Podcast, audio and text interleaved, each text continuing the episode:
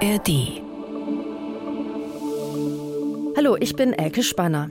Gestern habe ich an dieser Stelle ja noch vollmundig erzählt, dass mich persönlich der Streik im ÖPNV heute gar nicht betrifft, weil ich ja sowieso immer mit dem Fahrrad fahre. Ja, und dann kam ich heute Morgen runter in den Hof und mein Rad war platt. Und das, obwohl es gerade ganz frisch in der Werkstatt war. Und schon ging es mir wie sicher sehr, sehr vielen von euch heute. Ich stand vor der Frage, wie komme ich denn jetzt bloß zur Arbeit?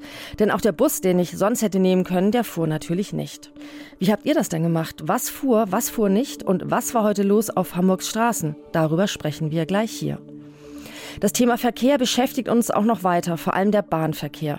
Pendlerinnen und Pendler müssen sich in den nächsten Monaten noch auf viele Verzögerungen und Zugausfälle einrichten. Wir erzählen euch wieso. Und dann sprechen wir über den Wohnungsbau in Hamburg. Das ist ein Thema, bei dem es in den vergangenen Monaten oft ziemlich schlechte Nachrichten gab. Und um es gleich zu sagen, auch heute haben wir da leider nicht so viel Positives zu berichten. Die Wohnungsunternehmen haben Bilanz gezogen und wie die aussieht, das besprechen wir gleich. Das alles an diesem wunderbar sonnigen Donnerstag, dem 29. Februar. Dieses Datum jetzt hier aussprechen zu dürfen, das finde ich übrigens wirklich ganz besonders, denn den 29. Februar, den gibt es ja nur alle vier Jahre und heute ist es soweit. Herzlich willkommen an diesem Schalttag. Der Tag, die Stadt, die Infos. Hamburg heute von NDR 90,3. Leere U-Bahnhöfe, keine Fahrgäste an den Bushaltestellen. Verdi hat für heute und morgen zum Warnstreik bei Bussen und U-Bahnen aufgerufen. Ja, und das hat viele Hamburgerinnen und Hamburger zum Umplanen gezwungen. Viele waren davon genervt, es gab aber durchaus auch Verständnis für den Streik. Also ich kann das schon verstehen, dass sie streiken, weil die sollten auch besser bezahlt werden, natürlich. Aber ist halt schon so blöd, weil ich bin jetzt 16 Jahre alt, ich mache eine Ausbildung. Ich wohne ein bisschen außerhalb von Hamburg und das ist voll anstrengend für mich. Wir haben einfach mehr Zeit eingeplant und von daher war es okay. Das nervt langsam. Ich muss unbedingt nach Ninov-Markt und komme nirgendwo hin. Und zu Fuß gehen ist nicht gut. Wenig frech weil ich einen Arzttermin habe. Ja, ich bin mit dem Auto gefahren. Mein Vater hat mich rumgefahren. Ja, viele tausend Menschen mussten richtig kreativ werden heute, um an ihr Ziel zu kommen. Zum Beispiel eben, was wir gerade gehört haben, auf das Auto oder auch auf einen E-Roller umsteigen zum Beispiel. Ole Wuttke, du hast das den ganzen Tag über beobachtet. Was war denn heute auf Hamburgs Schienen und den Straßen los? Also die wichtigste Botschaft ist wahrscheinlich, der Verkehr in der Stadt ist nicht komplett zusammengebrochen. Die S-Bahnen, die Regionalzüge, auch die meisten Hafenfähren sind ja gefahren. Das hat eine ganze Menge Pendler schon auf die Schiene gebracht zumindest. Dann sind auch sehr viele mit dem Auto unterwegs gewesen, das haben wir gehört. Da hat es punktuell auch Probleme gegeben, haben die Kollegen vom Verkehrszentrum Roter Baum erzählt. Keine Megastaus, aber immer mal wieder hier und da in der Stadt Knoten, heute im Frühverkehr. Und es waren ganz viele Menschen mit dem Fahrrad unterwegs. Da hat das gute Wetter sicherlich vielen geholfen. Es war ja vor angekündigt worden, dass es, es wohl auch Notfahrpläne geben sollte bei den U-Bahnen. Was war denn damit? Hat das funktioniert? Nee, das hat diesmal nicht funktioniert beim letzten Verdi-Streik bei der Hochbahn. Da konnte auf der Ringlinie U3 zumindest so im 10 bis 20 Minuten Takt noch was gefahren werden mit dem Personal, was angetreten ist. Diesmal hat die Hochbahn darauf verzichtet, weil sie gesagt hat, das zieht zu viele Leute an, die das dann nutzen wollen. Dann wird's voll auf den Bahnsteigen, das gibt Gedränge, das könnte gefährlich werden. Lassen wir besser bleiben. Und trotzdem ist auf den Straßen nicht alles zusammengebrochen. Das ist ja wirklich eine ganz gute Nachricht. Morgen soll das Wetter ja auch ganz gut werden, was ja ganz gut ist, weil morgen ja weiter gestreikt werden werden soll. Womit ist denn da zu rechnen? Morgen wahrscheinlich dasselbe Bild wie heute, im Zweifel sogar noch ein bisschen entspannter, weil Freitag ist ein großer Homeoffice-Tag. Da ist auch so auf den Straßen schon viel weniger los als in früheren Jahren. Das hat sich so ein bisschen eingebürgert. Dürfte also morgen etwas entspannter sein. Und dann schauen wir auf die kommende Woche. Dann wird wieder verhandelt bei der Hochbahn. Und zwar jetzt neu angesagt, zwei Tage lang, am Mittwoch und am Donnerstag. Und das lässt zumindest darauf schließen, dass sich Hochbahn und Gewerkschaft einiges zu erzählen haben, möglicherweise schon über ein paar interessante Details reden. Könnte sein, dass sich in dieser Tarifrunde da ein bisschen was bewegt. Du hast heute auch noch was erfahren, was jetzt viele hier nicht so gerne hören werden, nämlich, ähm, dass sich vor allem Pendlerinnen und Pendler auch in den kommenden Wochen immer wieder auf äh, Verzögerungen und Bahnausfälle einstellen müssen. Das heißt, sie werden weiterhin wirklich starke Nerven brauchen. Vor allem die, die mit Regionalzügen zwischen Schleswig-Holstein und Hamburg pendeln. Äh, ja, Mitte März soll es losgehen. Erzähl mal, was ist denn da jetzt los? Ja, nach dem Streik ist vor der Baustelle und die Bahn baut in Serie, speziell auf dieser Trasse von Hamburg über Elmshorn, Neumünster nach Kiel und Flensburg sind mehrere große Baustellen geplant. Das hat zu tun mit dem neuen Bahnhof in Altona, wo Weichen eingebaut werden müssen für die zusätzlichen Gleise, die da entstehen. Das hat zu tun mit Arbeiten an der Verbindungsbahn, Hauptbahnhof, Ferdinandstor. Da sehen wir ja schon, dass die S-Bahn über so eine Ersatzbrücke rumpelt. Äh, auch da wird wird an Brücken weitergearbeitet, an Gleisen weitergearbeitet. Das geht Mitte März los. Und dann fährt zwischen Hauptbahnhof und Altona auf den Fernbahngleisen überhaupt nichts. Kein Regionalzug, kein Fernzug. Manche Fernzüge werden über die Güterumgehungsbahn umgeleitet Richtung Dänemark. Aber das ist ein Bruchteil. Die allermeisten Züge enden dann in Altona oder in Pinneberg, wenn sie aus Schleswig-Holstein kommen oder dahin wieder zurückfahren. Und äh, Ende März, letzte Märzwoche wird es noch schlimmer. Dann wird auch zwischen Elmshorn und Pinneberg das Gleis erneuert. Und äh, dann enden die Züge schon in, in Elmshorn. Heißt Ende März bis Anfang Mitte April wird's richtig, richtig eng auf den Regionalbahnstrecken nördlich von Hamburg. Oha, und die ganzen Leute aus Schleswig-Holstein, die kann man ja auch wirklich nicht aufs Fahrrad verweisen, wenn sie nach Hamburg pendeln müssen. Ja, vielen Dank, Ole, und äh, wie gut, dass du immer zu Fuß zur Arbeit kommen kannst. Ja, noch habe ich es relativ nah. Mal sehen, wie es im nächsten Jahr ist. Dann ziehen wir nach Lockstedt ins neue Hamburg-Haus auf dem NDR-Gelände beim Fernsehen um. Und dann brauchst auch du ein Fahrrad. Vielen Genau. Dank. Beim Wohnungsbau in Hamburg, da sieht es gar nicht gut aus. Das haben wir ja schon öfters berichtet. Aber jetzt gibt es auch noch neue Zahlen, die wirklich bedenklich sind.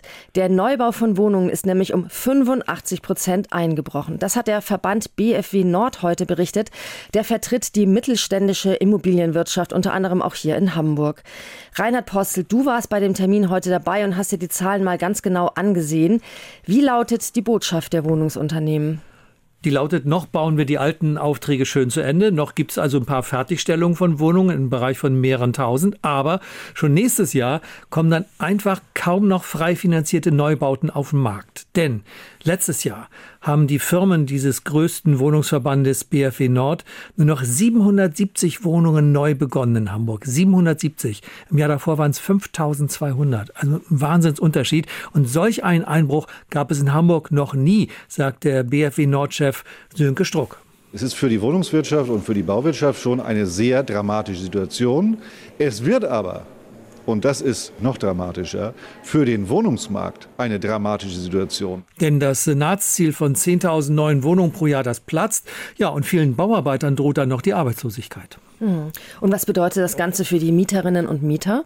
Ja, es bedeutet, dass das eigentlich schärfste Schwert gegen steigende Mieten stumpf wird und rostig. Denn wenn keine neuen Wohnungen dazukommen, aber stets neue Menschen nach Hamburg zuziehen, egal ob aus Süddeutschland oder aus Syrien oder Afghanistan, dann treibt das halt die Mieten. Das passiert ja auch zur Zeit. Der Mietenspiegel in Hamburg ist wieder um 6 Prozent gestiegen und die Neubaumieten, die explodieren geradezu, sagt BFW Nordchef Sönke Struck. Sie wissen alle, wer in den letzten Jahren eine Wohnung gesucht hat und sich eine Wohnung vielleicht nur im Segment von 8, 9, 10 Euro maximal leisten konnte, der hatte immer schon in den letzten Jahren ein großes Problem. Aber zukünftig wird es so sein, auch wer sich 14, 15 Euro leisten kann, wird ein Problem haben, weil einfach genau diese Wohnungen nicht mehr nachkommen. Ja, damit sich aktuell ein Neubau rechnet, müsste der Bauherr aktuell eine Kaltmiete von 23 Euro verlangen, rechnet der Verband vor. Man kann es kaum glauben, ich habe es auch kaum geglaubt, aber die Zinsen und die irren Baukosten, die kommen wohl zu solchen Ergebnissen. Aber gäbe es denn irgendeine Lösung? Also haben die Immobilienunternehmen vielleicht selbst eine Idee, wie das Bauen für sie wieder attraktiver werden könnte? Ja, eine Idee ist, Kreditzinsen müssen runter, aber das erwarten auch die Experten nicht. Und da kann man ja auch praktisch nichts tun. Aber was tun kann man wohl bei der deutschen Regelungswut, meint der Verband. Der Bund müsse sofort viele Baubestimmungen aushebeln. Konkret geht es um immer teurere Auflagen beim Schallschutz, bei der Barrierefreiheit und auch beim Klimaschutz. Ja, das tut natürlich weh, weil ja alles sinnvoll ist, Klimaschutz erst recht, aber die Politik, die macht Bauen immer teurer und teurer und teurer, klagt Sönke Struck. Es ist immer noch wieder eine Schippe draufgelegt worden, obwohl man gar nicht abgewartet hat, bis man überhaupt mal sieht, bringt denn die Maßnahme, die da vorgeschrieben wurde, in der Praxis etwas. Was wir belegen können, dass die neuen Gebäude gar nicht günstiger betrieben werden als ältere Gebäude, weil wir so unglaublich viel Technik haben. Wir sparen zwar Energie ein, geben aber für die Nutzer das Geld für Wartungskosten und Instandhaltungskosten auf der anderen Seite auch locker wieder aus. Ein Beispiel, um die Energiesparziele zu erreichen, soll in vielen Neubauten nicht mehr gelüftet werden. Aber es gibt dann elektrische Lüfter mit Wärmetauschern, die permanent Strom brauchen und nach 15 Jahren kaputt sind. Diese Energieeinsparungen sind dann auch nur auf dem Papier und würden in der Realität nicht erreicht, sagt der Verband. Und noch ein Beispiel. Schleswig-Holstein schreibt bei Neubauten jetzt extra Mobilitätsräume vor, Räume für Rollatoren und Kinderwagen. Dafür wird dann ein teurer, größerer Keller gebaut. Doch in Wahrheit stehen doch fast alle Rollatoren in den Wohnungen und die Kinderwagen in den Fluren. Und die Mobilitätsräume, die seien leer, sagt der Verband. Hm, vielen Dank dafür, Reinhard Postel. Okay, das klang jetzt alles eher etwas düster. Es gab heute aber auch gute Nachrichten aus der Hamburger Wirtschaft, nämlich vom Konzern Bayersdorf. Der hat im vergangenen Jahr ein Jahrhundertergebnis eingefahren. Um 10 Prozent hat er den Umsatz gesteigert, vor allem durch die Marke Nivea. Da habt ihr jetzt sicher alle gleich diese kleine blaue Dose vor Augen. 5 Milliarden Euro haben alleine die Marken Nivea und Labello eingebracht. Bayersdorf hat aber auch ganz kräftig investiert. Der Konzern sitzt ja in Eimsbüttel und hat dort eine neue Zentrale gebaut und jetzt auch bezogen in der, na, Bayersdorfstraße. Ich muss jetzt doch noch mal auf mein Fahrrad mit dem platten Vorderreifen zu sprechen kommen. Es gibt noch einen Grund, warum es wirklich ärgerlich war, dass ich ausgerechnet heute nicht damit fahren konnte. Das wunderbare Frühlingswetter. Den ganzen Tag schien in Hamburg die Sonne und da gibt es doch eigentlich nichts Schöneres, als sich zu Fuß oder eben mit dem Fahrrad durch die Stadt zu bewegen.